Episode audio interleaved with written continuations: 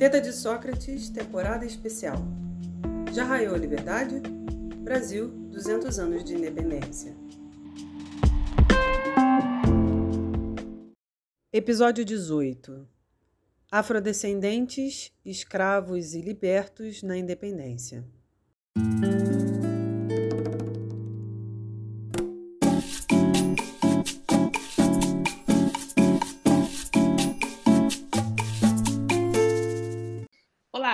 Bem-vindos ao Teta de Sócrates, um podcast com bate-papo descontraído com especialistas de diversas áreas das ciências humanas. Vem e deixa a teta te alimentar. Eu sou Sara Correia e com Juliana Magalhães. Oi, oi, gente. Essa semana vamos conversar com Luiz Geraldo Santos da Silva, professor titular do Departamento de História da Universidade Federal do Paraná. Luiz Geraldo é graduado e mestre em História pela Universidade Federal de Pernambuco e doutor em História Social pela Universidade de São Paulo. Atua nas áreas de História do Brasil Colônia, História da América, História Atlântica e História Marítima. Estuda milícias e história social de africanos e afrodescendentes livres e libertos nos impérios português e no mundo atlântico entre os séculos 17 e 19. Luiz, o que sabemos sobre escravos e libertos na independência? É, um dado importante, Sara, em relação a essa questão, é que a gente precisa pensar, eu creio, não só esse tema, mas todos, é, a longo prazo. Né? Então, a independência é um momento muito específico na história brasileira. É, a gente pode até considerar um processo um pouco mais longo, né? mas é, as questões relativas a afrodescendentes livres e libertos no contexto da independência, bem como escravos, etc., é, ela tem um fundo muito mais uh, amplo né, e muito anterior a, a, esse recorte específico dessa efeméride que é a, a independência do Brasil.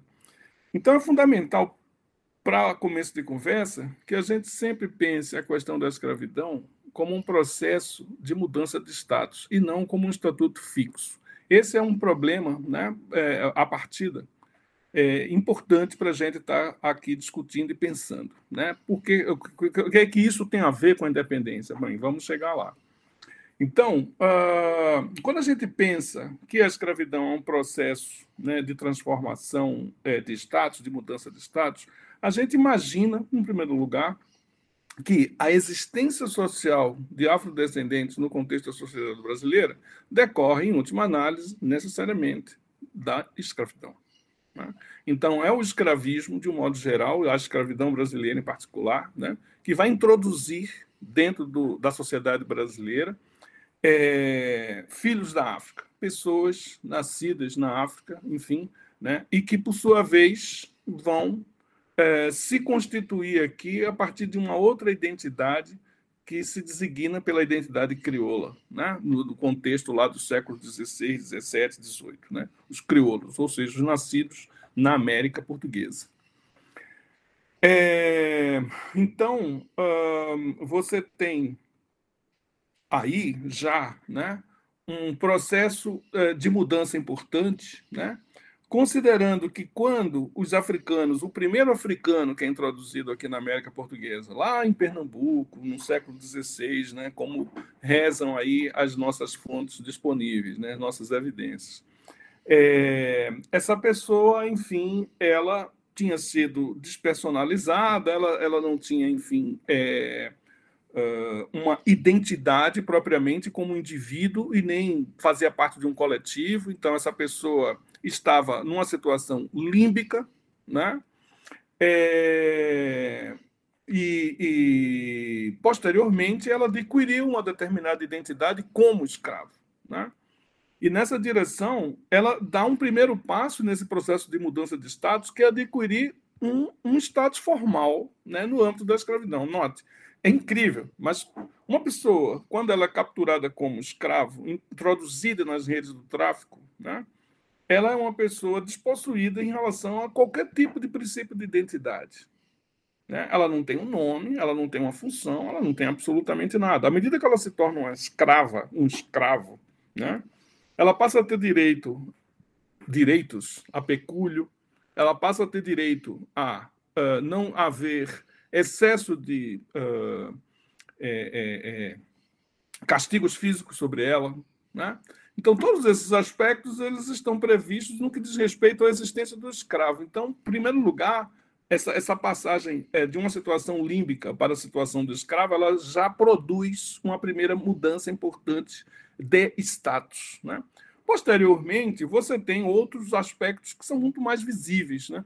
Então, você vai adquirindo os códigos culturais dessa sociedade na qual você é introduzido. Né? Isso, isso vale para a nossa sociedade brasileira, isso vale para a nossa escravidão, como também vale para a escravidão antiga que, que a Juliana analisa. Né? É, também vale, enfim, para qualquer outro contexto escravista uh, uh, no Oriente, enfim, isso não é nada específico da sociedade brasileira, né? considerando que a identidade, a melhor, que a relação entre escravo e estrangeiro constitui um aspecto amplamente recorrente em escala mundial e em diversos períodos. Né? Ao mesmo tempo, essa pessoa, à medida que ela aprende esses códigos culturais, etc., né? e avança nesse processo, né? ela vai, ao mesmo tempo, é, reunindo outros aspectos é, de mobilidade que, na verdade, na verdade, decorrem ou estão intimamente relacionados a uh, a perda de marginalidade né, que é, acomete necessariamente o escravo. Né? Então, o escravo, enfim, ele tem essa posição marginal, essa posição social marginal, que vai sendo, enfim, diluída ou perdida à medida em que esse processo de mudança de status né, vai avançando. Uh, à medida que essa pessoa tem filhos, que essa pessoa constitui família, ou seja, uh, esse processo é intergeracional, né? É, o seu filho ele já nasce com um status radicalmente diferente daquele primeiro africano que chegou lá no caso, tá? Ele já nasce aprendendo ou sabendo, né? Tendo a ativação social da língua dessa nova nação na qual seu pai foi introduzido, né? Forçosamente, ele já conhece os códigos culturais, etc. Enfim, ele tem uma outra relação com essa sociedade, totalmente diferente da de seu pai. E assim sucessivamente, né? quando a gente pensa, enfim, nesses processos é, a longo prazo, né? intergeracionalmente, muitas gerações sucedendo aí ao longo do tempo. É, também é, é, é, é, importante considerar né, que essas pessoas elas podem adquirir o status formal de liberto. Né? É, ao mesmo tempo, como sugerem é, antropólogos importantes, como Igor Koptov, sociólogos importantes como Orlando Patterson, né, você tem uh, uma ideia de ranking de prestígio, né, que é fundamental onde se observa também como a, a maneira pela qual se olha um determinado indivíduo e como esse indivíduo olha a sociedade também, né, é, pode significar a introdução de determinado respeito, estima, etc., ou seja, algo que se processa na esfera emocional, afetiva, né? E, e, também esse é um aspecto fundamental no sentido do, dos processos de mobilidade social ou de mudança de status do escravo finalmente você tem essa dimensão relativa a, a, a, ao sucesso mundano, isto é, a possibilidade de a pessoa amealhar um pecúlio, né, de comprar a liberdade do seu filho, de comprar a liberdade da sua mulher, enfim, como efetivamente se processou em muitas situações é, dentro uh, da escravidão moderna e da escravidão antiga. Né? É, a passagem à condição de liberto né, e depois é, os filhos de liberto que nascem livres, isto é, como ingênuos, como também se dizia dentro do contexto da tradição antiga de escravidão, né? e, e, e na nossa moderna, né? já constitui uma passagem extremamente significativa em relação a essa uh, situação precedente desse primeiro escravo ao qual a gente estava se referindo. Né? Então, uh, o que se coloca a partir dessa perspectiva né, de mudança de status, é que uh, há uma uh, característica, digamos, estrutural né, desse processo, uh, que faz também com que eh, os ex-escravos sempre tenham algum tipo de vínculo com a escravidão do qual dificilmente eles conseguem se livrar. É, em muitos sistemas específicos, né? no mundo antigo, por exemplo, em Roma, em Atenas, né? você tinha, enfim, é, uh, impedimentos legais em relação a determinados aspectos, né? É, que impediam, por exemplo, ou impossibilitavam que essa pessoa fosse vista como um, pleno cidadão da polis. Né? Muitas vezes eles não podiam casar com cidadãs, muitas vezes eles não podiam é, atentar contra os ex-senhores, isso é o que dizia as leis romanas, por exemplo, né? quer dizer, qualquer causo envolvendo é, o ex-escravo e ex-senhor, por exemplo, a, a lei estava é, rigorosamente do lado do ex-senhor, invariavelmente, enfim. Então, portanto, o ex-escravo e seus descendentes, eles sempre tinham impedimentos, né? ou é, limitações que ou eram legais ou estavam na esfera, enfim, uh, dos estigmas, né? É, de certos sentimentos, sensibilidade em relação à sua figura, seu passado e, particularmente, o seu envolvimento direto com é, a, a condição escrava. Ora, a gente, dentro do contexto do mundo moderno, né? É, essas questões elas sobrevivem, mas sobrevivem, obviamente, dentro de uma estrutura social totalmente nova, né? com aspectos totalmente diferenciados. Então, a gente sabe que no mundo antigo, por exemplo, né, a questão do trabalho manual e da chamada aristocracia não era algo que, enfim, é, tinha um peso tão significativo como, por exemplo, no mundo moderno. Tá? Onde a ideia do trabalhador manual ou do defeito mecânico, por exemplo, né, conforme se configurou dentro do contexto medieval, mas que tomou, enfim, um vulto imenso no período moderno, fazia com que um determinado grupo da sociedade fosse estigmatizado, por exemplo, pensando no caso da Europa, né, pelo fato de ter um envolvimento direto com o trabalho manual. É, então, a nobreza, né, portanto, ela distinguia-se essencialmente pelo fato de não trabalhar. Como a gente sabe, né, a burguesia é a primeira classe dominante da história que trabalha. Né?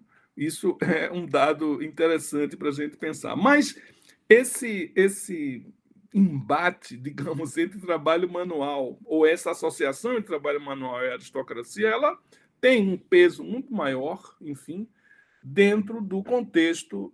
E aí, uh, nessa linha, o, o, o, é interessante a gente pensar também que uh, agrega-se a essa situação de escravidão, né? a essa situação uh, do trabalho manual é, dentro do mundo moderno, e particularmente nas é, colônias escravistas do Novo Mundo, a afrodescendência, né? que constitui uma marca indelével, tá? algo que, enfim, é, está muito uh, evidente é, e que é explorada como um determinado sinal, né? uma referência importante no sentido de se produzir é, tanto barreiras legais como estigmas. Né? E isso está por toda parte né, na legislação do mundo colonial, por exemplo, do, do nosso mundo colonial brasileiro. E, se a gente for pensar é, no âmbito, é, enfim, do, do, do, do, Império Britânico, né, do Império Espanhol, do Império Francês, a gente vai ter, enfim, as nossas legislações paralelas em relação a essas questões mais ou menos é, intensas, né? E, e aí, não porque é, existe mais ou menos tolerância em relação a esses grupos sociais, mas porque existe mais ou menos dependência em torno deles. Né? Então, o Império Português, por exemplo, era um império extremamente dependente de seus afrodescendentes, e por isso eles galgaram posições tão altas aqui, por comparação àquilo que se processa no âmbito dos impérios britânico, francês e espanhol. Bom, visto isso, né, dito isso, a gente começa a observar como esse processo de mudança de status, né, ou de mobilidade é, é, formal, né, bem como afetiva e de sucesso mundano, ela começa a produzir, desde o período colonial, uma determinada situação particular, né, que é a daqueles indivíduos que começam a reivindicar, lá no início do século XVIII, aquilo que eles chamam de uh, superação né, do chamado defeito né, mecânico, né, de modo a, a, cumprir ou a exercer determinadas funções é, que eram, enfim, é, é, que eram, enfim, que, que não lhes eram permitidas exercer, vamos dizer assim, nesses termos, né? Então, assim, desde o início do século XVIII, final do século XVII, a gente começa a observar uma, uma é, documentação muito rica, né? em que determinados afrodescendentes livres e libertos da Bahia, né? É, do, do Rio de Janeiro, de Pernambuco, sobretudo de Pernambuco, é, começam a interpor demandas onde eles solicitam que possam exercer determinados ofícios, tá? a despeito uh, do seu defeito é, de cor, ao defeito da cor parda, o defeito de mulatice, coisas do gênero. Mas, particularmente, esse defeito de cor, né? Que é referido nessa documentação é, que a gente observa aí num crescente a partir da primeira metade do século XVIII. Né? E é muito interessante aí, né, como essa noção de defeito de cor, é, o defeito da cor parda, por exemplo, ela constitui uma corruptela, tá? É, do conceito de defeito mecânico, né, que era vigente na Europa desde a Idade Média e que se referia, enfim, as pessoas que não eram nobres, que não eram nobilitadas e que, portanto, tinham que fazer uso do trabalho manual para sobreviver. Tá? Então, aqui, o trabalho, é, o defeito mecânico, ele se transverte em defeito, se transveste em defeito de cor. Né? É, um segundo aspecto que é interessante de a gente observar é que esse defeito de cor é, ele estava diretamente relacionado também, é, ou esse conceito de defeito, né, a determinadas categorias aristotélicas que tinham sido também trabalhadas e redefinidas dentro desse contexto é, tomista, enfim, da Idade Média, etc., a qual se opunha né, com muita frequência o conceito de acidente, isto é, como algo não essencial, né? É, para se contrapor, para que as pessoas pudessem se contrapor em relação à questão do defeito. Então, assim, nos, nas, nos, nas várias missivas que a gente tem, né, elaboradas por afrodescendentes que, por exemplo, querem servir é, como é, é, escrivãos, querem servir como é, pessoas que querem é, trabalhar no, nos auditórios dos fóruns particularmente na Bahia, mas também em Pernambuco, né? enfim, nos diferentes é, tipos de tribunais que havia aí, né? queriam trabalhar, enfim, uh, como, como é, tinha uma categoria muito frequente, né? É, até um dia estava conversando sobre isso com, com o Hendrick, sobre, sobre essa questão, sobre essa categoria, que eram os, os, os é, acho que procuradores, né? É, procuradores de auditório, enfim, essas pessoas que faziam petições pelas outras. Né? Enfim, e, e é muito interessante ver que uh, se observava nessas missivas que a cor constituía, portanto, uma característica acessória da pessoa e não algo essencial, ou seja, era, era, era um acidente, portanto né? E o conceito aristotélico de acidente ele refere exatamente a isso, ou seja, a algo que não é essencial. Tá? É um aspecto circunstancial, acessório, enfim, do ser. Né? A gente nota que, depois de meados do século XVIII, essa questão, embora não desapareça né, dos, uh, das petições, né, elas se transmutam, se transmutam numa outra é, é, é, é, é discussão, né? ou num determinado pedido que estaria ali muito mais ancorado num determinado estágio né, mais amplo da sociedade. Isso não quer dizer apenas da luta dos afrodescendentes né, por determinadas posições sociais, mas bom, uma mudança mais ampla no mundo social, no que se refere a uh, certos padrões que vão sendo, enfim, estabelecidos, né, graças ao anti-escravismo, é, graças a, a, alterações importantes, particularmente no âmbito é, do Império Português, introduzidas pelo Marquês de Pombal, né, que não diz respeito especificamente aos afrodescendentes ou não tem preocupações eminentemente humanitárias, né, mas porque, afinal de contas, Pombal também estabelece, é, ou melhor, estabelece ao mesmo tempo, né, que naturais da Índia e naturais é, do reino tenham uh, direitos iguais no contexto uh, da Ásia portuguesa. Né? É, ele também vai estabelecer uma legislação que vai tentar igualar cristãos novos e velhos e vai acabar com a categoria de cristãos velhos.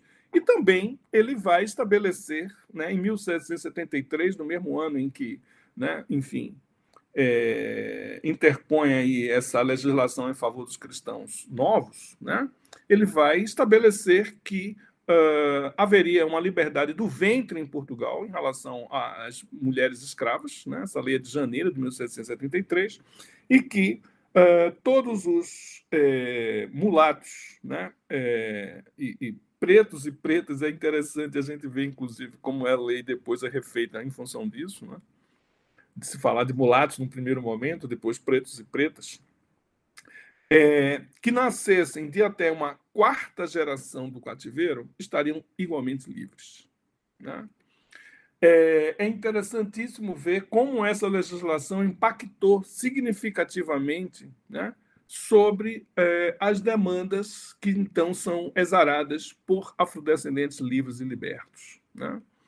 Pois bem, então hum, a gente tem, ao mesmo tempo, por essa época, né, também muito um caráter corporativo, coletivo, né, dessas demandas, é, particularmente essas em relação à equiparação. A gente vê aí agora, não só em Pernambuco, na Bahia, como na primeira metade do século XVIII, mas também é, no contexto de Minas Gerais, né, do Maranhão, a gente vê, enfim, é, é, é, é elaborações muito. em Goiás, né? é, elaborações muito é, interessantes em relação a se demandar determinados cargos, posições que então eram vetados aos afrodescendentes, né? ligados, por exemplo, à governação, cargos na Câmara, não como vereadores, mas como porteiro da Câmara, né? como escreventes, etc., etc., enfim. É... E isso vai num crescendo, num, num, crescente até o início do século XIX, né? É, e a partir, enfim, das últimas décadas do século XIX, é que a gente nota, enfim, algo radicalmente distinto, né? E que teria diretamente a ver, dentro do contexto, enfim, da América Portuguesa, com todas as suas limitações, com os quadros mais gerais da Era das Revoluções, né? É, então, uh, uma, um quadro bastante diferenciado que a gente vai notar em relação a isso passa, por exemplo, né, que se vai vendo também num crescente dentro da fase anterior, né, é, é a diversidade de indivíduos que vão começar a incorporar um determinado discurso é, tendente né, a demandar equiparação. Né, e, no limite, né, particularmente depois de 1798 na Bahia, né, a demandar igualdade política. Então, é, há aí uma alteração radical entre a demanda por equiparação, né, como a gente observa em alguns documentos, em alguns processos né, é, encaminhados à coroa portuguesa, uh, da mesma forma que, enfim, se encaminhava coisas semelhantes é, no âmbito do Império Espanhol, do Império é, Francês, sobretudo do Império Francês, né? sobretudo a partir, enfim, do Caribe francês. E a gente observa, ao mesmo tempo, como uh, nessa alteração entre equiparação e uh, igualdade política, amplia-se significativamente também a base social dos demandantes. Né? Então, não é por acaso que você vai encontrar né, é, essa designação genérica aí dos alfaiates, por exemplo, em relação a, ao evento de 1798 na Bahia, né? quer dizer, artesãos. Agora você não vai ter mais escreventes né, dos tribunais. Né? Agora você vai ter uma base social muito mais ampliada né, de pessoas que tinha como um fundamento também de sua sociabilidade os textos de pardos e pretos. Né? E as suas oficinas, né, é, agora artesanais, né, de alfaiataria, é, os sapateiros, enfim, que a gente vai encontrar muitas referências a eles, né, é, aí do final do século XVIII até quando a gente entra aí a uma etapa muito avançada da formação do Estado do, no Brasil, né? a década de 30, até o período regencial, né? a gente vai encontrar muitos artesãos especializados, é, enfim, envolvidos diretamente com determinadas ideias políticas e, particularmente, com essa demanda pela igualdade política. Ora, os escravos, eles estão, em boa medida, ausentes nesse debate, porque no processo de mudança de status, eles estariam, digamos, nos primeiros estágios em relação né, a uh, esse, essa possibilidade de demandar, né, é, primeiro, a superação da ideia de defeito, depois, né, demandar a equiparação e, finalmente, de demandar igualdade política. E aí, uh, você tem um confronto muito peculiar, muito especial, né? porque a ordem uh, aristocrática, enfim, no contexto da era das revoluções, está ruindo. Ok, né? E a possibilidade de igualdade política para todos, tá? Ou seja, uh, para o sans-culotte francês, enfim, né? que é um artesão, que é um pobre, né?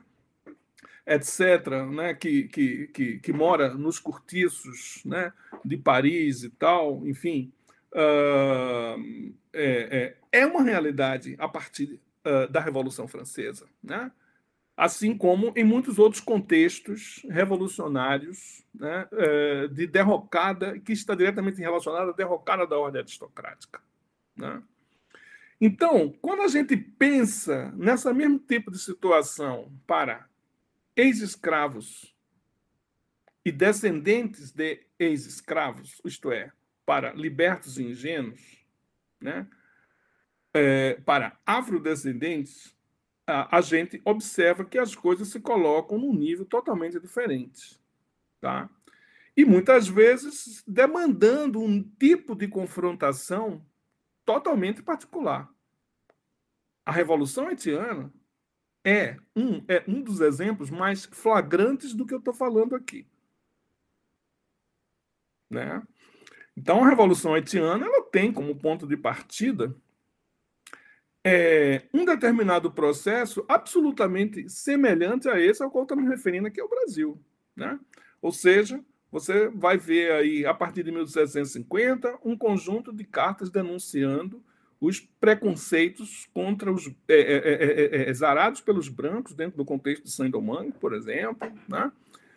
Raymond escrevendo sobre isso, é, Auger, enfim, os vários é, representantes é, da, das Jean de Colère, né, de, de, de, de Saint-Domingue, enviando suas, suas cartas, suas petições né, ao Ministério do Ultramar, enfim, se contrapondo a essas discriminações né, que estavam fazendo contra eles né, no mercado artesanal, né, enfim, nas irmandades é, religiosas, enfim, né, isso é muito frequente, né, é, tem uma ótima, enfim, literatura sobre essa questão, sobre o Haiti, né, enfim, sobre Saint-Domingue, antes de se tornar o Haiti. Então, é, quando eclode a Revolução Francesa, essas pessoas que estão muito mais próximas, né, da uh, igualdade política, né, vêm aí os obstáculos que são decorrentes, enfim, por um lado, né, do preconceito contra a afrodescendência e, por outro lado, de sua vinculação ancestral ao cativeiro, como impedimento para que eles sejam cidadãos plenos.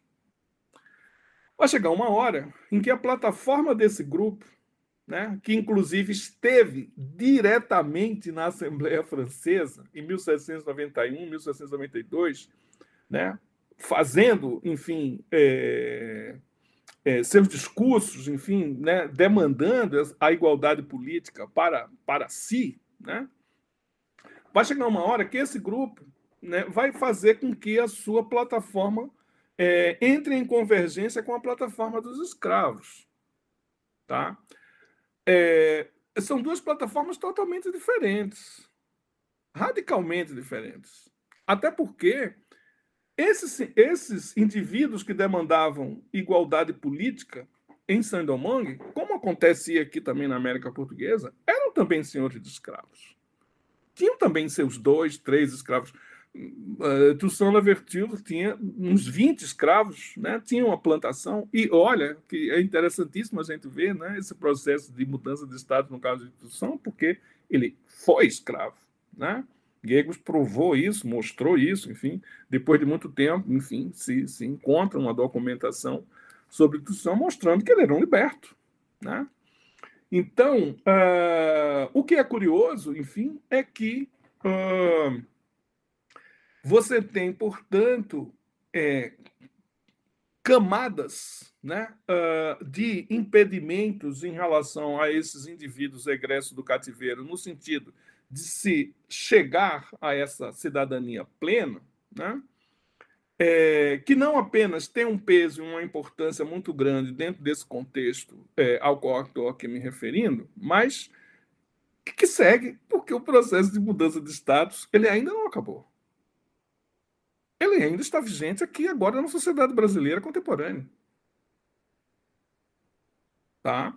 Os modelos né, de análise que se referem a esse processo, né, por exemplo, de Igor Koptov, que se refere, quando ele se refere ao caso da sociedade norte-americana, né, ele pensa nesse processo de mudança de status, é, enfim, como algo que está aí se colocando dentro, enfim, do século XX, quando ele estava ali formulando as questões né, é, em torno desse problema.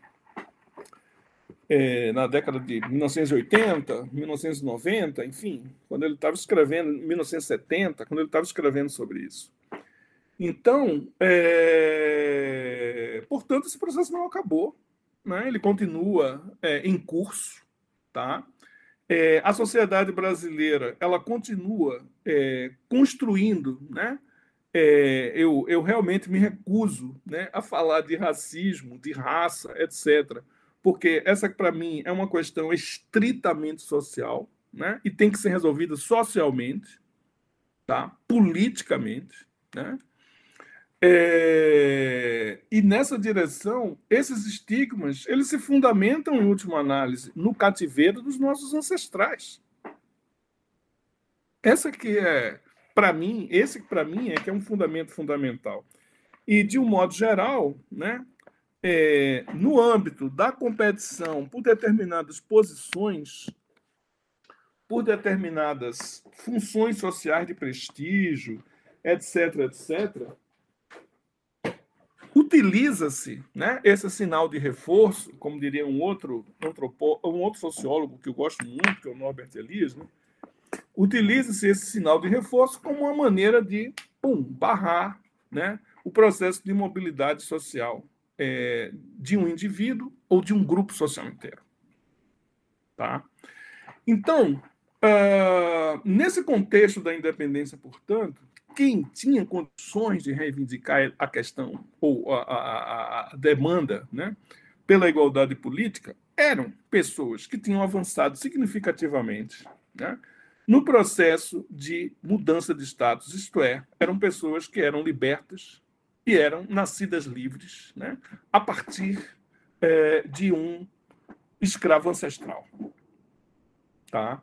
E que eram afrodescendentes, enfim, e que tinham, portanto, né, é, máculas importantes a vencer, de modo a obter a sua condição de igualdade, muito diferenciado, portanto, do uh, ex.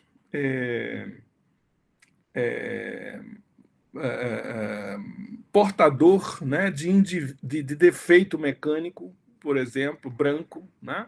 Europeu, etc., que agora, né, com, com a crise e com, com a derrubada da ordem aristocrática, que também não se processa assim numa chave, né? mudou tudo, acabou. Não, não, não. É um processo de longo prazo, né? de idas e, de, vindas, de recuse, né? enfim, como todo processo, não é nada linear. Né? Mas, enfim, esse indivíduo ele tem a possibilidade de pleitear essa igualdade política. Né? Essa liberdade individual, etc, etc, etc. Né? E isso, para os afrodescendentes, tem, digamos, é, é uma escada com degraus a mais. É outra parada, é outra história. Envolve, enfim, um, um esforço um pouco maior. E aí, quando a gente vai para os eventos efetivos da independência, né? E a gente observa, enfim, desde 1798 na Bahia, né? passando por 1817 em Pernambuco, né? os eventos é, da década de 1820, né? também na Bahia, em, é, em, Pernambuco, Confederação do Equador, os eventos é, do, do, do, período regencial, né? e aí o nascimento das primeiras associações formais de jornais, né? Como o mulato, o homem de cor, né? É, cuja bandeira central né, é exatamente a questão da igualdade política, né? a gente vê como o envolvimento né, de muitos destes indivíduos está diretamente relacionado a esta demanda. Tá? E aí, portanto, a gente consegue, enfim, identificar um sentido específico né, e identificar é, os fundamentos de determinadas atitudes, ações, né? É, por exemplo, uh, favorável ao republicanismo, a gente nota como, por exemplo, tanto em 1817 como em 1824 no contexto de Pernambuco, como também em 1798 no caso da Bahia, né? a ideia de república é manejada por esses indivíduos de uma forma muito mais franca do que, por exemplo, a noção da monarquia constitucional, que era sempre um partido importante no interior de todos esses eventos, particularmente em 1817 em Pernambuco. Né? Em 17 você tinha dois partidos, né? quando se formula a Revolução em 6 de março de 1817. O partido que defendia a monarquia constitucional, né? e, portanto, né, uh, constituir um corpo político independente, mas vinculado ao Reino Unido Portugal, Brasil e Algarves, né? e, por outro lado, aquele que queria formar uma república, tal como havia se formado, por exemplo, no contexto uh, uh, do Rio da Prata, né? no contexto eh, de Nova Granada, isto é, do que hoje aí é a Colômbia, né? a Venezuela, etc. Então, é, a gente vê que o Partido Republicano, né, ou o partido mais radical, né, ele é, tem um apoio muito claro e muito direto né, em relação aos afrodescendentes. E quando a gente vai analisar caso a caso né, as pessoas envolvidas nesses eventos, a gente nota como o discurso deles radical em prol né, da República e não da monarquia constitucional. Né? Não só em 17, mas também em 24, né? como é, as suas imprecações contra é, a, a, a, a, ordem aristocrática, contra o rei, né? contra a monarquia, de um modo geral, né? como são aspectos que estão intimamente relacionados com a sua luta por igualdade política. Né? E como, ao mesmo tempo, essa demanda não é uma demanda, digamos, estritamente é, política, como nenhuma demanda é estritamente política. Né? A história política gosta muito de isolar né? esses aspectos, enfim, e observar tão somente um campo ideológico de discussão de conceitos, né? história dos conceitos, não sei o quê. Quando, por exemplo, é, essa questão da mobilidade na perspectiva do ranking de prestígio, isto é, é da, da, da, da, consideração afetiva que se tem por um determinado indivíduo, né? E, e, e, ao mesmo tempo dessa afetividade que o indivíduo tem por si mesmo, essa autoestima, né? como esse aspecto da igualdade política, né? ele passava muito claramente ou muito diretamente também por essa dimensão. Né? Quer dizer, essas pessoas querem se ver, enfim, como pessoas importantes para ti e para a sociedade. Importantes no sentido da autoestima, né? no sentido de, de gostar de si mesmo, né? porque você é um igual a todos os outros, pura e simplesmente. Né? Porque se você não é um igual a todos os outros, você está aquém dos outros. Você é menor. Percebe? E isso não te dá autoestima nenhuma, muito pelo contrário, isso te põe para baixo. Isso te coloca problemas cognitivos importantes, né? Isso te faz, enfim, é, se sentir mal para burro e isso produz ou desencadeia uma avalanche de. Enfim, como eu poderia formular isso? Isso atravanca muitos processos psicológicos é, é, processos é, na, de formação da estrutura de personalidade, é, enfim, né? É, isso repercute, direta, repercute diretamente sobre a criação de filhos. Né? Isso tem, enfim, um peso, uma importância muito grande para o indivíduo e logo né? É, para famílias e para um grupo social inteiro, para a sociedade inteira. Né? Então, isso tem, pois, um peso enorme. Né? Eu queria falar sobre um segundo, uma segunda questão. Uh, um engodo, né? um engano, e eu também é, tenho uma preocupação fundamental aqui, né? É, de me afirmar não como militante, né? mas como cientista. E eu acho que o que a gente precisa, antes de mais nada, né? é uh, de uma representação adequada da realidade, né? ou mais adequada possível. Né? Eu falo representação mais adequada da realidade, ou mais adequada possível, para não falar aqui um conceito é, absoluto, um conceito, enfim, que não nos ajuda em absolutamente nada, que é o conceito de verdade, né? que é, enfim, a ideia de algo que eu tenho, você não tem, né? eu tenho a verdade, eu digo a verdade. Né? A verdade é um conceito absoluto, né? E que não nos ajudem absolutamente nada né, uh, no âmbito científico. No âmbito científico, a gente tem representações mais adequadas da realidade, mais congruentes com a realidade. Né? E se eu tenho né, o, o que eu considero uma representação mais adequada da realidade aqui agora, né, a próxima geração vai ter uma outra, vai desbancar a minha, né, que por sua vez vai ser desbancada pela próxima geração e assim por diante. Né? Então, é, é, é assim que funciona o processo científico do modo geral. Então, é, há também né, uma é, ideia, às vezes, por parte de determinados grupos né, é, de cientistas, né, enfim, ou de certos indivíduos que, que manejam com esses, com esses dados é, e com essas análises, com essas abordagens, de crer também né, é, que todos os afrodescendentes livres e libertos dentro desse contexto uh, militam pela causa da igualdade política. E isso também é uma fantasia. Né?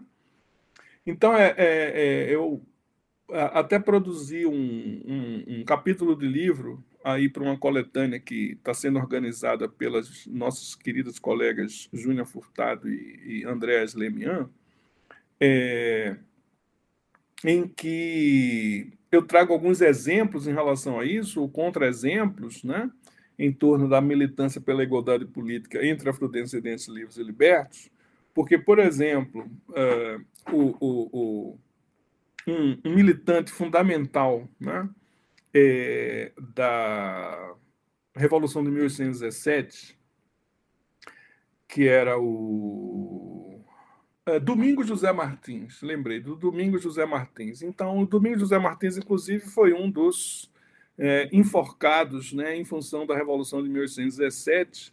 E o Domingos José Martins, ele tinha uma guarda pessoal, né, conforme assim um número muito grande de é, observadores, né, de, de testemunhas, enfim, isso está em diferentes processos da Revolução de 1817, uma guarda pessoal que era comandada por um sapateiro né, afrodescendente, é, que, que era o Santiago, enfim, e, e, uma pessoa muito influente também dentro do processo revolucionário de 1817, um militante radical da igualdade política, né?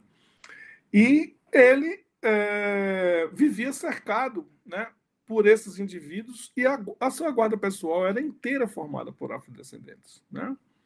Isso é muito o, o interessante de se observar. Então, quando ele é, tem notícia né, de que uh, fileiras estavam subindo, tropas estavam subindo da Bahia, né, passando por Sergipe, por Alagoas, é, para chegar até o, o, sul de Pernambuco, ele forma um determinado é, batalhão que vai pelo litoral, né, enquanto um outro vai pelo interior, é, para atacar, enfim, essas tropas que estão subindo da Bahia para Pernambuco. Né?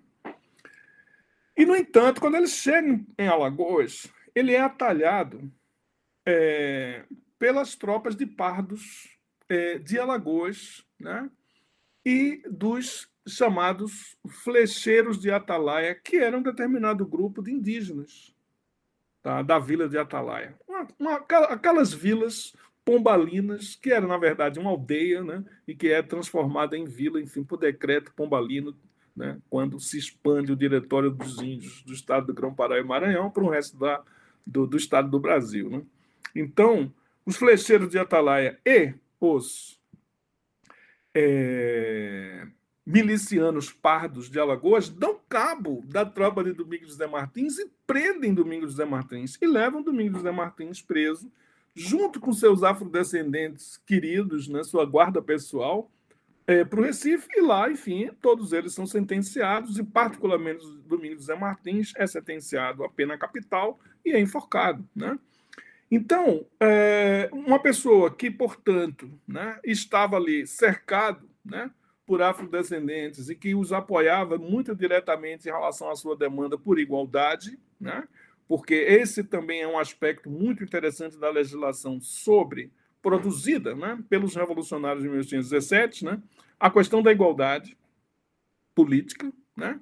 Então, é, não há quaisquer impedimentos à cidadania plena dentro do contexto né, dessa formação política, né, que, que, enfim, dura três meses. Né?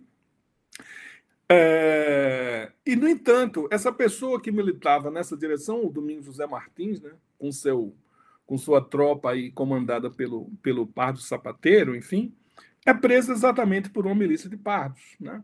Então, essa, essa questão, uh, enfim, dos indivíduos é, afrodescendentes que estão diretamente relacionados à repressão, né? que defendem uh, a reprodução uh, da monarquia é, absolutista, né? Você tem abundantes dados, aqui contei esse caso específico dos Domingos Zé Martins, você tem abundantes dados em relação a muitos outros exemplos dessa natureza. Ao mesmo tempo, é também muito interessante a gente observar que uh, esses fenômenos eles estão em paralelo com muitas outras situações dentro do Novo Mundo. Né? Eu estava me lembrando aqui, enquanto eu estava falando sobre essa questão, de alguns estudos é, sobre uh, o, o, o, universo aí da, uh, Gran, da, da Gran Colômbia, né? o que outrora tinha sido, enfim, é, o vice-reinado uh, de Nova Granada, né? onde você tem também excelentes estudos em torno dessa questão uh, dos afrodescendentes tanto que militam pela igualdade política, né, como daqueles que apoiam, enfim, a repressão e que apoiam, enfim, a reprodução, a manutenção da monarquia absolutista. Né? É... E no que diz respeito, por exemplo, a legislações macro, né, relativamente à questão do, da igualdade política, né? Um dos primeiros exemplos que a gente tem aqui em relação a isso, aí, do ponto de vista, enfim, de, um, de uma né, república que efetivamente existiu, que teve constituição, etc., né? diferente, por exemplo, uh, do ensaio de sedição da Bahia de 1798, foi a República de Cartagena de Índias, né? É, cuja constituição é de 1812, né? e que uh, tem um, um, um, grande historiador né, afrodescendente colombiano, Alfonso Múnera. Hoje, Alfonso já está aposentado, mas, enfim, continua envolvido com a gestão da Universidade de Cartagena, uh, cujo trabalho né, se refere exatamente a essa pressão muito particular né, em relação à independência da Espanha. Uh, por essa região de Cartagena em específico, né? é, formulada em boa medida é, pelos vários afrodescendentes livres e libertos que viviam em dois bairros né, de Cartagena, que era Recêmane e Santo Toríbio, né, e que eram bairros essencialmente formados por artesãos, né, é, e que tinham uma militância política extremamente aguda. Né? Então, essas pessoas elas têm um papel fundamental no sentido de fazer com que é, a, a, República de Cartagena, enfim, se, seja decretada, né, é, 1811, né, e até 1812, é, na formulação de uma determinada é, constituição, né, é, uma das primeiras constituições é, do Novo Mundo, em que a questão da igualdade política, né, é, sem quaisquer discriminações, sem qualquer especificações em relação a, a grupos egressos do cativeiro, fosse, enfim, é, determinada. Isso é muito interessante, inclusive, de se ver que a Constituição Espanhola do mesmo ano, de 1812, né, ela tem como um de seus fundamentos essenciais a ideia de que, é, diz o seu texto, né, mutatis mutandis, mais ou menos isso, os originários de África né, é, precisariam ainda demonstrar né, o seu valimento, né, o seu valor, né, a sua, é, é, os, seus, seus méritos né, para merecer a condição de cidadãos. Tá? É, isso, repito, a Constituição Espanhola de 1812. Né?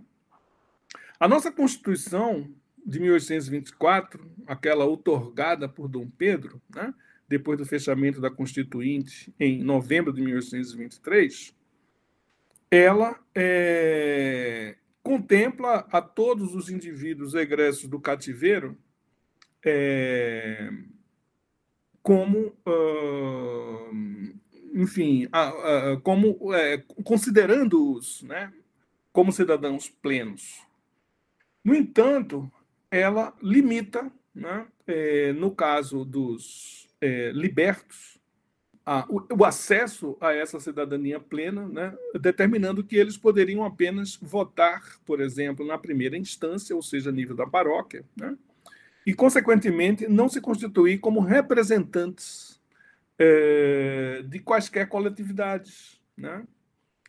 É, isso é bem curioso também de se observar, porque, enfim, é, dentro das nossas discussões historiográficas atuais, existem alguns trabalhos né, que falam do caráter altamente inclusivo e, e, da necessidade, enfim, de se contar com a base né, dos afrodescendentes livres e libertos é, no âmbito uh, das representações políticas é, do Império do Brasil, do Império Constitucional. Né? No entanto, uh, desde a década de 1950, né, é, de um, desde a formulação de um ensaio seminal né, dentro daquele contexto é, proposto pelo Sérgio Buarque de Holanda, né, um ensaio chamado é, A Herança Colonial, Sua Desagregação, se formula a ideia do relativo descompasso entre é, a construção de um determinado aparato é, jurídico, né?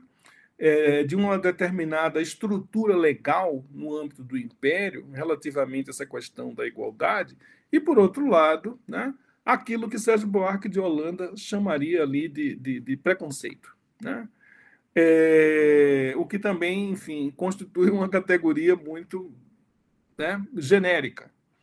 Então, a gente precisou avançar mais em relação a isso e a observar também como essa questão do descompasso entre né, é, determinadas transformações que se operam no âmbito é, legal, né, é, ou na estrutura jurídica, não necessariamente são acompanhados por determinados processos que estão diretamente relacionados àquilo que se designaria por uma dinâmica social é, do estigma. Né? Então, é, os, os, aspectos estigmatizantes, né, os aspectos, enfim, de uso né, de determinados sinais, como, por exemplo, o da cor da pele, né, como é, meio é, de cerrar fileiras contra um determinado grupo social, né, que, na verdade, na verdade, nunca é contra um determinado grupo social exclusivamente, mas é ao mesmo tempo a favor de um outro, né? A favor de um outro que à medida que cerra fileiras, né, é, conserva para si diferenciais de poder, acesso a cargos, a funções, acesso a empregos, discriminando o outro. Essa dinâmica ela não tem nada a ver com o mundo legal ou com o mundo é, é, é é, atinente à esfera jurídica. Então, você deduzir uma coisa da outra, né, como alguns historiadores modernos fazem, né, é, enfim, de uma ingenuidade atroz. Né? E, e particularmente, quando a gente está considerando que as análises de Sérgio Buarque de Holanda já têm aí pelo menos 70 anos, né? E ela está se referindo precisamente à realidade, enfim, uh, do Brasil uh, nessa passagem, né, da sua a, condição colonial, né, que está aí sendo analisada a partir da sua desagregação, a condição, enfim, de, um, de uma sociedade de tipo nacional, que também é um processo de longo prazo, como a gente sabe. Né? O professor está falando na sua fala, mostra também, a gente sempre gosta de fazer esse paralelo né, com, com os tempos atuais, com o que foi esse, vamos ter um marco nesse processo de independência. Então, assim, é, desculpa se eu usar o termo incorreto, mas muito, muito do que acontece na nossa sociedade ainda hoje, a gente vê que os reflexos estão vindo lá de trás. Então, é mais do que importante a gente conhecer a nossa história. Então, é, deve, é muito complicado quando você vê algumas pessoas, enfim, advogando na internet que não tem racismo no Brasil. Como que não tem racismo no Brasil? Né? Esse tipo de diferenciação que a cada dia a gente vê uma história mais absurda. É, tem outros termos para isso, mas vamos ficar no português aqui mais polido. Uma história mais absurda do que a outra que nós vemos todos os dias nos jornais. Pesquisas, tem ciência, é, com pesquisas mostrando para gente qual é a população que mais sofre, qual é a, a parte da população que tem um, um modus operandi de quando a polícia chega, quando são parados. É, pela tonalidade da sua pele, da pele é um absurdo. Aí você pensa, ah, não, não, não nos foi dado, isso foi construído, e foi construído lá atrás. E que vem, a gente vem tomando esse, tendo esses, essas consequências de tudo isso até hoje. Então, assim, a gente tem que refletir, e mais uma vez, obrigada, professor, por essa reflexão tão importante dessa parcela da população também. É importante a gente saber o, essa parte dos escravos, dos libertos, desse processo de longa duração, que foi as independências ou independências do Brasil, né? E os reflexos disso, do período da escravidão, que acabou há pouco tempo, se a gente for pensar em período histórico, não é nada, foi ontem, e os reflexos que nós temos a, até os dias atuais. Então, assim, precisamos refletir, olhar para a nossa história. A gente já falou isso aqui outras vezes, mas, assim, só conhecendo a nossa história, a gente talvez consiga fazer as pazes com ela. Quer, quer saber que, assim, não, isso existe, tem todo um caminho que foi construído até chegarmos a Brasil 2022.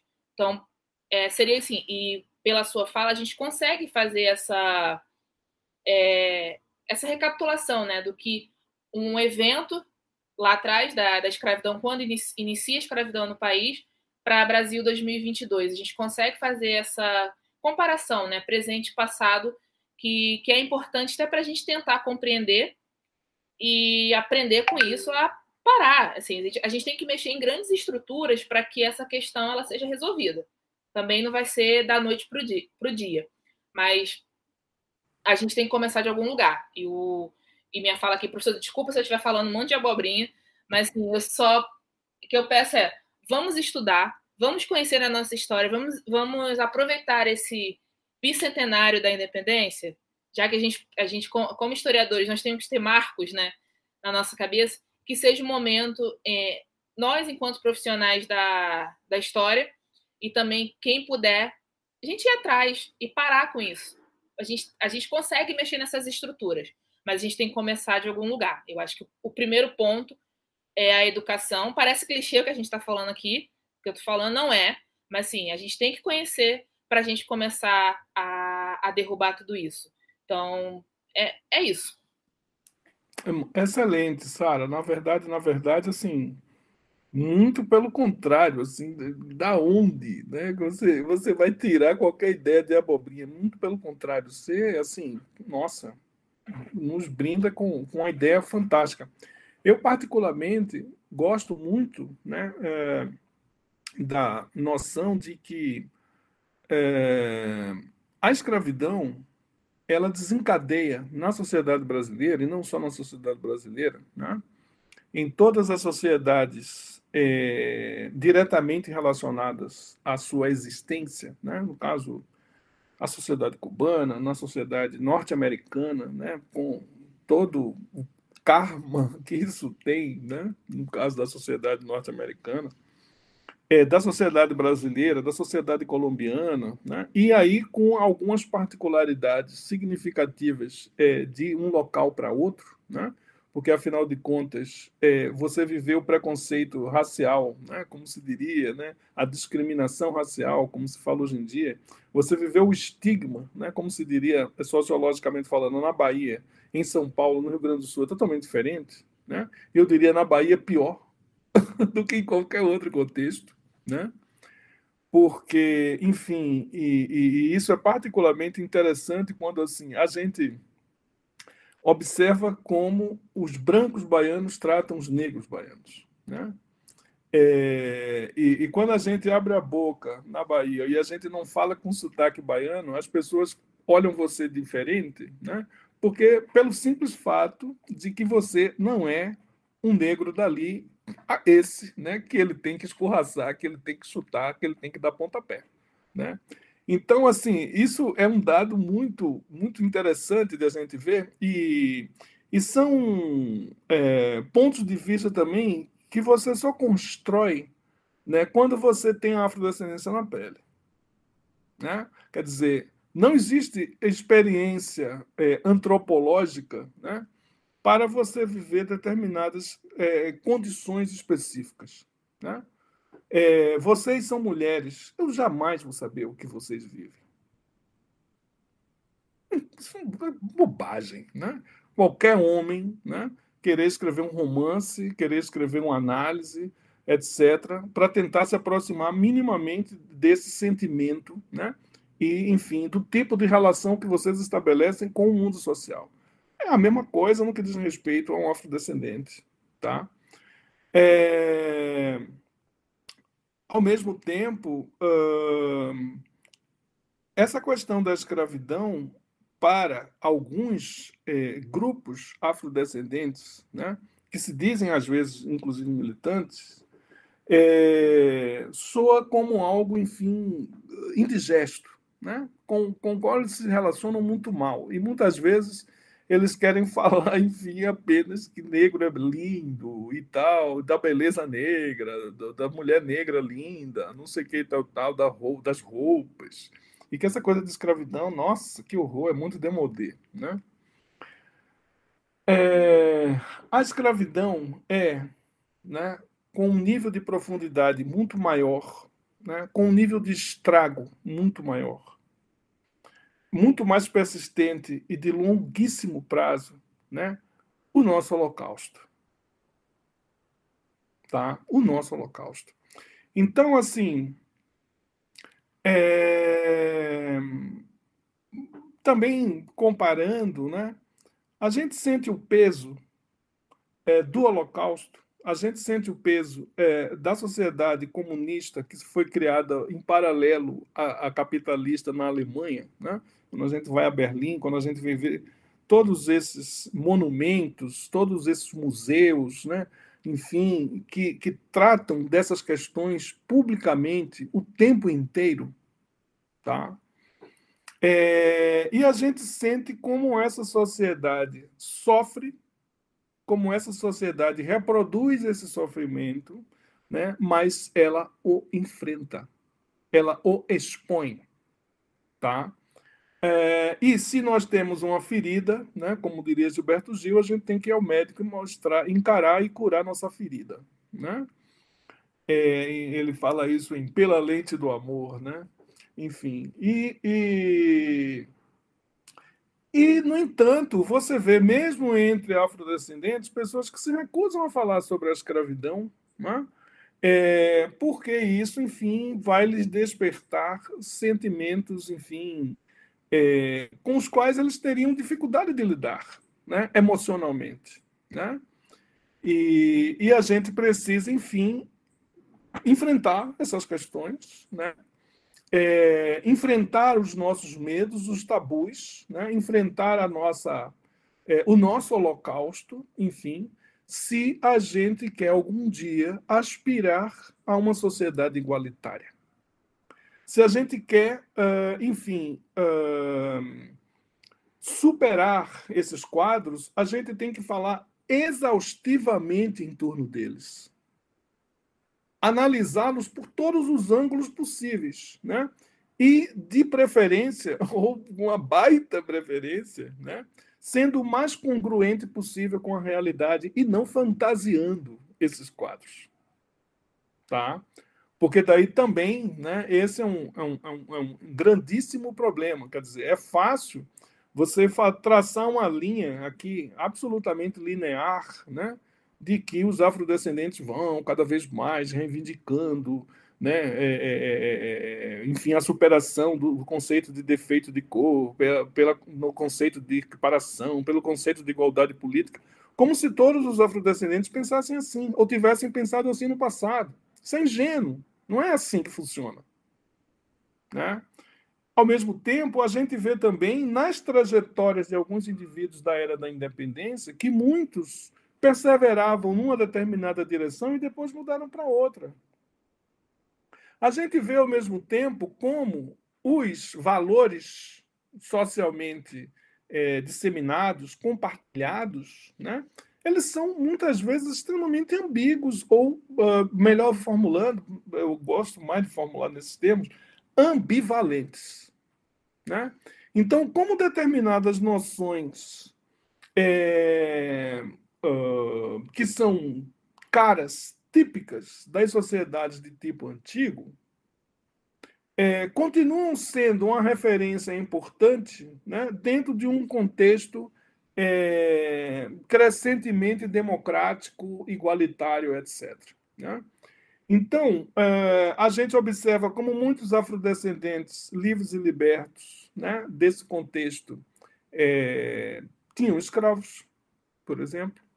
Né?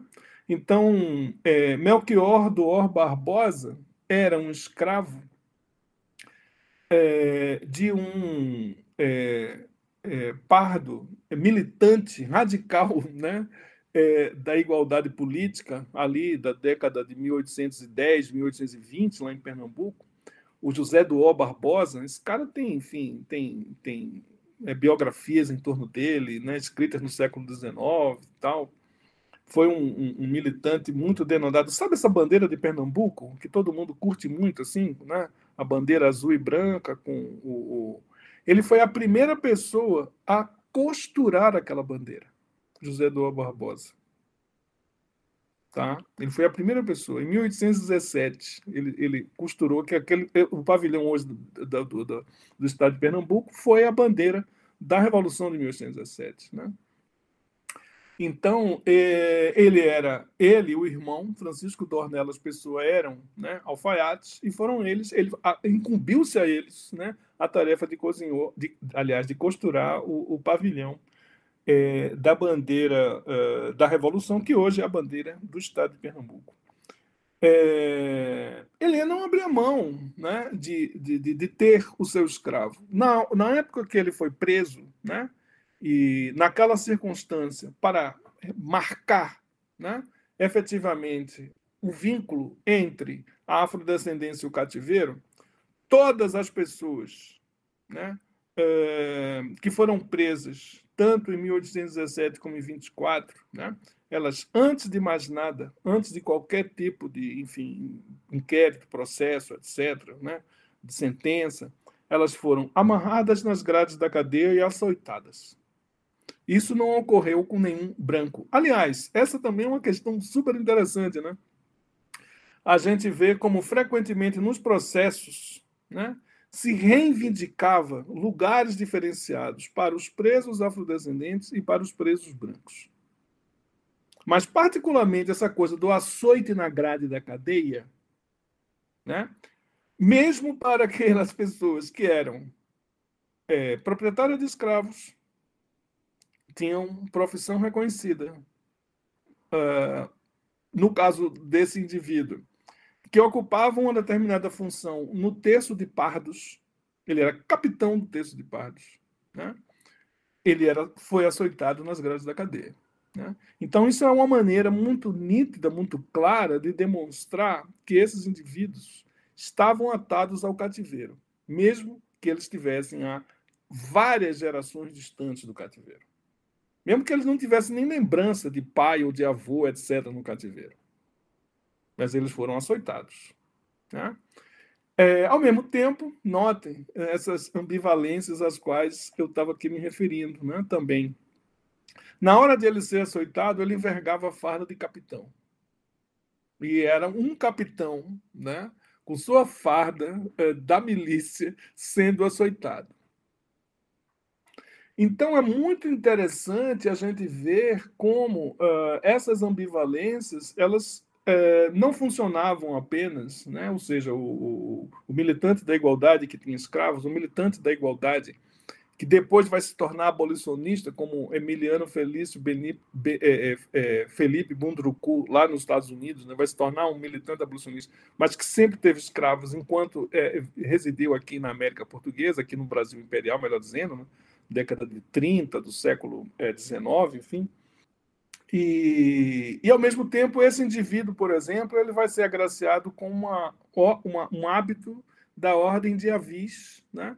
que é uma das ordens militares que vem com Dom João VI aqui para a América Portuguesa e não se transplanta depois que é, a corte volta em 1821. A corte joanina volta em 1821, deixando aqui o Dom Pedro, enfim, como vocês sabem muito bem. E, e no entanto, ele não abre mão né, de receber esse hábito é, de ordem militar lá na década de 30, em 37, ele vai, 1837 ele vai receber. Ele, ele é um militante né, da igualdade política, ele é um militante da República de Pernambuco em 17, militante da República de Pernambuco em 24, né, na Confederação do Equador, é, mas ele não abre mão disso. É, isso não diz respeito apenas às trajetórias desses indivíduos, né? isso diz respeito a sentimentos ambivalentes que estavam por toda parte. Então, quem era o indivíduo branco dentro do contexto do Brasil imperial, que recusava um título de barão, né? É, que recusava um, um, um, uma medalha da Ordem do Cruzeiro criada por Dom Pedro I, que recusava um título de visconde, né? Etc, etc, etc. Quer dizer, isso não tem nada a ver com a sociedade democrática. Isso não tem nada a ver com a sociedade igualitária. Né? Quer dizer, criar esses baronatos, esses ducados, etc., dentro do contexto do Brasil imperial. Embora, enfim, esses títulos não fossem hereditários, como a gente sabe muito bem, né? mas eles constituíam um valor para essas pessoas. Constituíam um valor, isso era importante para elas. Né? É, então, portanto, essas ambivalências, elas não tocavam, obviamente, apenas aos afrodescendentes, mas a toda a sociedade. Né? Os afrodescendentes faziam parte dela, como nós fazemos parte da sociedade brasileira aqui agora, e temos as nossas ambivalências, né? É, as quais a gente precisa conhecer, né? Conviver com elas, saber ter consciência. Essa, essa para mim, meu, é uma questão absolutamente central. Né? Então, é, a gente precisa ter consciência do que nós somos, né? como pessoas, como indivíduos, como grupos sociais, como sociedades. Basicamente. Né? Então, é, alimentar ideologias, alimentar fantasias. Não, as pessoas adoram alimentar fantasias. Né? Existe a vida depois da morte, existe não sei o quê. Existe, né? São fantasias que ajudam as pessoas a viver, né? mas elas não vão nos ajudar a mudar a sociedade. Luiz, eu ia pedir para você é, fazer algum comentário é, que talvez você tenha deixado de lado, ou talvez é, reforçar, mas eu acho que essa fala final foi tão maravilhosa e necessária que. Obrigado, minha amiga. Se você não se importar, a gente pode finalizar com essa fala maravilhosa e ir para as dicas? Tranquilo. Então, tá, porque eu acho que foi tão bonito e tão forte que fica como uma dica geral para todo mundo ter noção do que, que a gente precisa fazer para seguir é, batalhando contra racismos, preconceitos, né? enfim, entendendo o nosso verdadeiro papel é, na nossa sociedade. Bem, é, Luiz, a gente só tem a agradecer pela sua participação. É, é, é muito. É, essa, essa temporada ela está sendo muito especial para a Sara e para mim, porque uhum. por mais que a gente faça disciplinas de Brasil na universidade, a gente nunca consegue pegar contextos específicos, né? A gente acaba passando muitas vezes passando é, muito rápido quando a gente não se aprofunda no tema. Né? Uhum. E, nesse, e, e, isso eu acho que é tão importante para a gente, como é, historiadores, quanto para quem não tem noção nenhuma dessas discussões e desses debates e está ouvindo a gente tem a oportunidade de ter acesso. E nesse sentido, para a gente complementar, é, quais seriam as dicas que você pode deixar quem, para quem está ouvindo a gente é, sobre o tema, sobre coisas que você está lendo, é, sobre coisas importantes que você acha que precisam ser deixadas aqui como dica? Quais são? Olha, é, eu acho que a gente precisa é, ler os clássicos, né? E a gente precisa ler trabalhos modernos que, enfim, nos ajudam a, a refletir sobre essas questões, essas, essas, essas é, discussões né, que estão sendo aí postas. Eu recomendaria muito, enfim, que, que as pessoas voltassem a ler, por exemplo, esse texto ao qual me referi aqui ainda há pouco, né? É, a herança colonial, sua desagregação, do Sérgio Barco de Holanda, é, um manancial, um manancial de, de hipóteses, de, de, sugestões extremamente ricas né, sobre esse processo de transição entre a sociedade colonial e a sociedade nacional. Né? É, uh, e existem trabalhos modernos que, enfim, me encantam muito. Eu, eu, eu tenho um apreço todo especial, por exemplo, por um trabalho que é, que é só aparentemente monográfico, né? ou a, o, o, referente a um determinado território, que é o trabalho do Ricardo Salles, né? É, e o Vale era o Escravo, por exemplo. Nossa, um baita de um livro, né? onde é, essa questão, enfim, da formação do Estado Nacional é, e desse etos senhorial, dessa identificação de um determinado grupo social de poder, né? que está no centro mesmo, né? da formação do Estado no Brasil com a escravidão constitui um dos esteios fundamentais de formação da nossa, da nossa nacionalidade. Né? Então, acho que muitas pessoas, enfim, reforçam muito é, determinadas noções mais genéricas, gerais, né, em relação a, a, a essas discussões é, sobre, sobre, enfim, a nossa democracia específica, né? enfim, trabalhos importantes, clássicos, como o professor Zé Murilo de Carvalho, etc., é, enfim. Mas é, eu acho que essa dimensão relativamente à escravidão ela tem ganhado um peso todo particular né, nesses trabalhos mais modernos de historiografia. Então, o trabalho do Ricardo Salles, muito importante em relação a isso, é, numa perspectiva mais comparativa, escravidão e política, né? do professor Rafael Marquese, é, da Márcia Berbel e do Tamis Parron. Excelente livro também, por nos colocar diante de um debate mais amplo. Né? É, o, o livro do Dale Thomas também, é, sobre a segunda escravidão, eu não estou me lembrando exatamente como é que é o título, do livro do Dale Thomas, ele está ali em algum lugar na minha na estante do lado direito, que tem a estante do lado esquerdo e a estante do lado direito. É, e, mas, enfim, também né, um trabalho que nos coloca é, dentro dessa perspectiva global. Né? Eu acho isso fundamental, porque é, a gente também, uh, durante muito tempo, né, ficou muito isolado no interior dos nossos processos específicos, né? É, e, e, a gente precisa se abrir, né, para conhecer o trabalho, é, os trabalhos, né, sobre os bons trabalhos sobre a Revolução Haitiana, né, sobre o Caribe colombiano, né, o trabalho do Alfonso Múnera, El Fracasso de la Nación, sobre, sobre a Gran Colômbia e sobre é, é, é, afrodescendentes livres e libertos e a sua militância nesse contexto, o trabalho da Aline Helg, né? é igualmente um trabalho fundamental né? Em relação a essa temática, também estou esquecido aqui do título, é, Liberty and Equality, né? é excelente, trabalho absolutamente fundamental sobre o Caribe colombiano, né? dentro desse período da Era das Revoluções os estudos é, de, de Gegos, né, de Garrigos sobre o Haiti, né, Before Haiti de Garrigos, fantástico, né?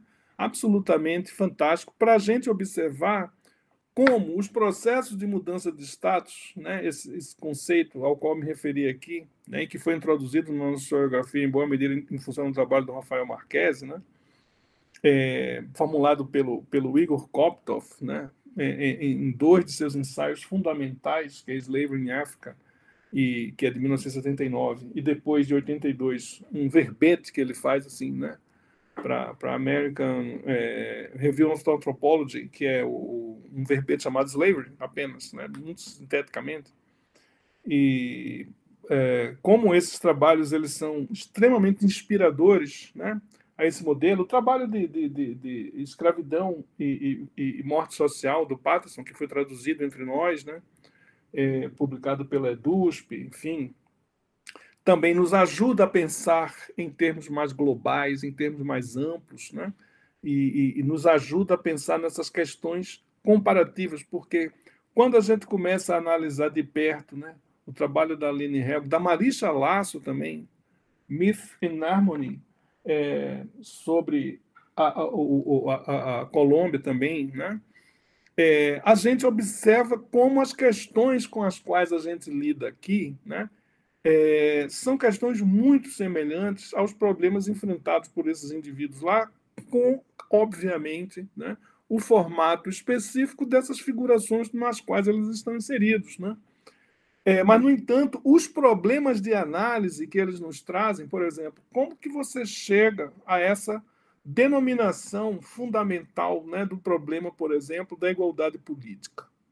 E como você começa a perseguir isso nas fontes, nos processos, nas trajetórias individuais de diferentes indivíduos, etc. Por que a Marisa Lasso, por que a Lene Helg, por que o Alfonso Múnera nos ensinou isso em relação à Colômbia? Por que é, Garrigos, Gegos, nos ensinou isso em relação ao Haiti. Né? E quando a gente observa que o processo, né, com suas particularidades, né, que se desenvolve a Lures, né, tem recorrências, né, tem formatos estruturais muito semelhantes aos nossos, a gente tem que se abrir e a gente tem que pensar essa questão é, numa dimensão, é, pelo menos, né, atlântica, uh, no sentido, enfim, de a gente conectar né, experiências dos diferentes impérios coloniais aqui do Novo Mundo, que aqui atuaram no Novo Mundo, como o português, né, que, enfim, introduziu é, os meus ancestrais, né, é, através dos seus mecanismos do tráfico de escravos, né, e, enfim, eu estou aqui falando em nome deles, é, falando em nome dos meus vários irmãos, né? mais ou menos conscientes de todos esses processos, né? mas, enfim, que são afetados, todos são afetados por eles, né? É, queiram ou não, estejam conscientes ou não, mais ou menos conscientes, que lutem nessa ou naquela direção, enfim. É, mas estamos aqui todos no mesmo barco, né? Então, isso é, nos coloca, enfim, diante de uma realidade que, que está para além do Brasil, né? É, e que conecta a África, enfim, a Cuba, né, aos Estados Unidos, né, ao México, né, é, enfim, a, a Colômbia e, e, assim por diante, né? E, e como a gente pode é, perceber, enfim, recortes estruturais é, muito, muito interessantes né, em relação não apenas às práticas, né, aos sentimentos né, é, dessa população egressa do cativeiro, né, mas também em relação às classes senhoriais, às formações é, estatais e, e nacionais, né, a superação dos legados coloniais né, envolvendo esse problema, envolvendo essa questão, enfim, né?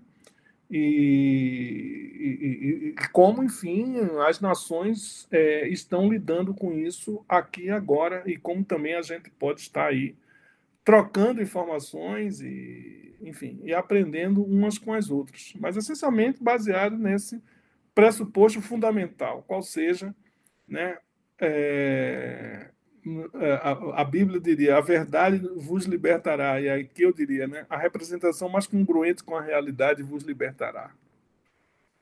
Ótimo. Gostei dessa frase, Ju. Vamos botar no. Podia colocar como título.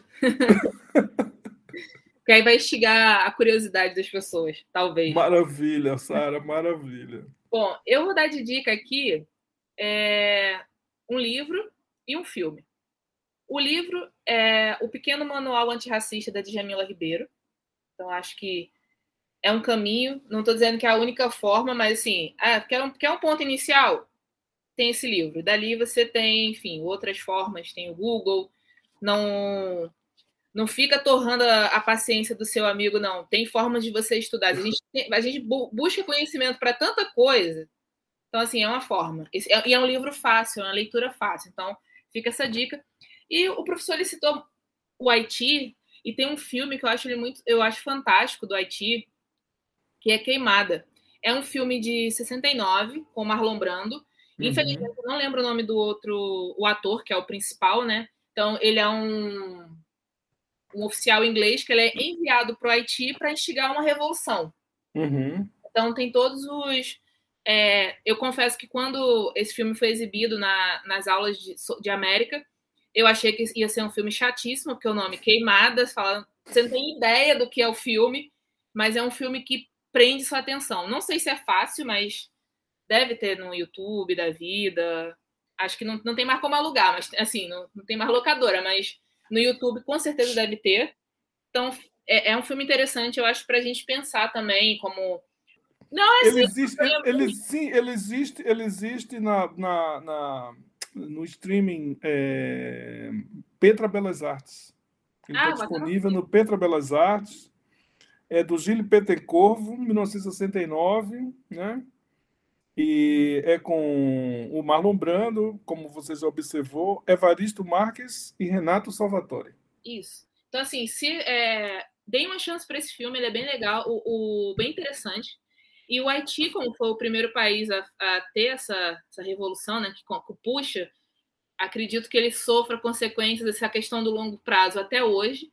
Então, para a gente entender, tentar entender um pouquinho do que foi isso, o filme ele não tem a verdade absoluta, a gente falou do conceito aqui de verdade, né? Mas eu acho interessante provocar algumas reflexões com ele, mesmo que você não, ah, não estuda história, mas eu eu falando por mim, é um filme que eu achava que ia ser super chato, foi um filme que eu não consigo esquecer do filme. Tudo bem, não lembro o nome dos atores, desculpa, mas é porque a memória aqui também não é uma coisa boa. Mas assistam. E você, Ju? O que, é que você tem de dica para gente hoje? Tem alguma? Bem, tem algumas, claro. Por favor, procurem por artigos e livros do professor. Luiz Geraldo Santos da Silva. Por favor, façam esse favor. Né, entre em contato com a obra do professor. Vá lá no blog do Bicentenário, que a Sara hoje não falou do blog. Deixei para você falar. Tem texto do, do Luiz Geraldo lá no blog do Bicentenário, do Bicentenário falando sobre esse assunto, sobre é, ex-escravizados e libertos no período da independência. E eu vou dar uma dica de um livro que eu é, já li, mas eu consegui comprar dessa vez, que se chama Couro Imperial, Raça, Gênero e Sexualidade no Embate Colonial, da Anne McClintock. McClintock que trata sobre uma interseção entre gênero, raça e sexualidade é, na África do Sul durante o período da Era Vitoriana, enfim, os embates é, que ocorreram lá. É um livro muito impactante para quem estuda gênero. Eu acho que é, é o que o, o professor tinha falado aqui. É, você não precisa ler especificamente sobre Brasil para pensar sobre Brasil, né? mas sim elementos que são estruturantes para a gente pensar, inclusive, melhor os nossos objetos de pesquisa, aquilo que a gente gosta. Esse livro é muito impactante, eu recomendo demais. Ele é da editora da Unicamp. É isso. Não, e só deixando aqui o blog do Bicentenário, já que ela citou, para não dizer que eu não falei nesse episódio, www.bicentenario2022.com.br. Pronto, Juliana. Muito bem, é isso aí. Então, obrigada. Super obrigada, mais uma vez. E, enfim, adorei te conhecer. Acredito que falo pela Juliana também. Com certeza. Volte mais vezes, os microfones estão sempre ligados para o senhor. Qualquer coisa que queira divulgar, conta também com a gente, com, com o blog do. Blog não, e ó, blog, com o Instagram do, do Teta de Sócrates. A gente faz essa divulgação também com todo prazer. Com certeza. É, bom, enfim, Juliana, Sara, olha, uma manhã fantástica. Adorei demais assim jogar a conversa fora com vocês, muito legal, né? Aprendi muito, enfim, e, e sempre muito legal a gente poder conhecer gente, pessoas, né? Seres humanos com os quais a gente troca e a gente acresce ao nosso espectro de seres humanos queridos, enfim, vocês duas estão, enfim, no meu coração. Eu adorei, enfim, trabalhar com vocês aqui. Obrigada. Bom, Até semana que vem, galera. Nos falamos. Tchau, tchau, gente. Tchau. Tchau, obrigada. Obrigada.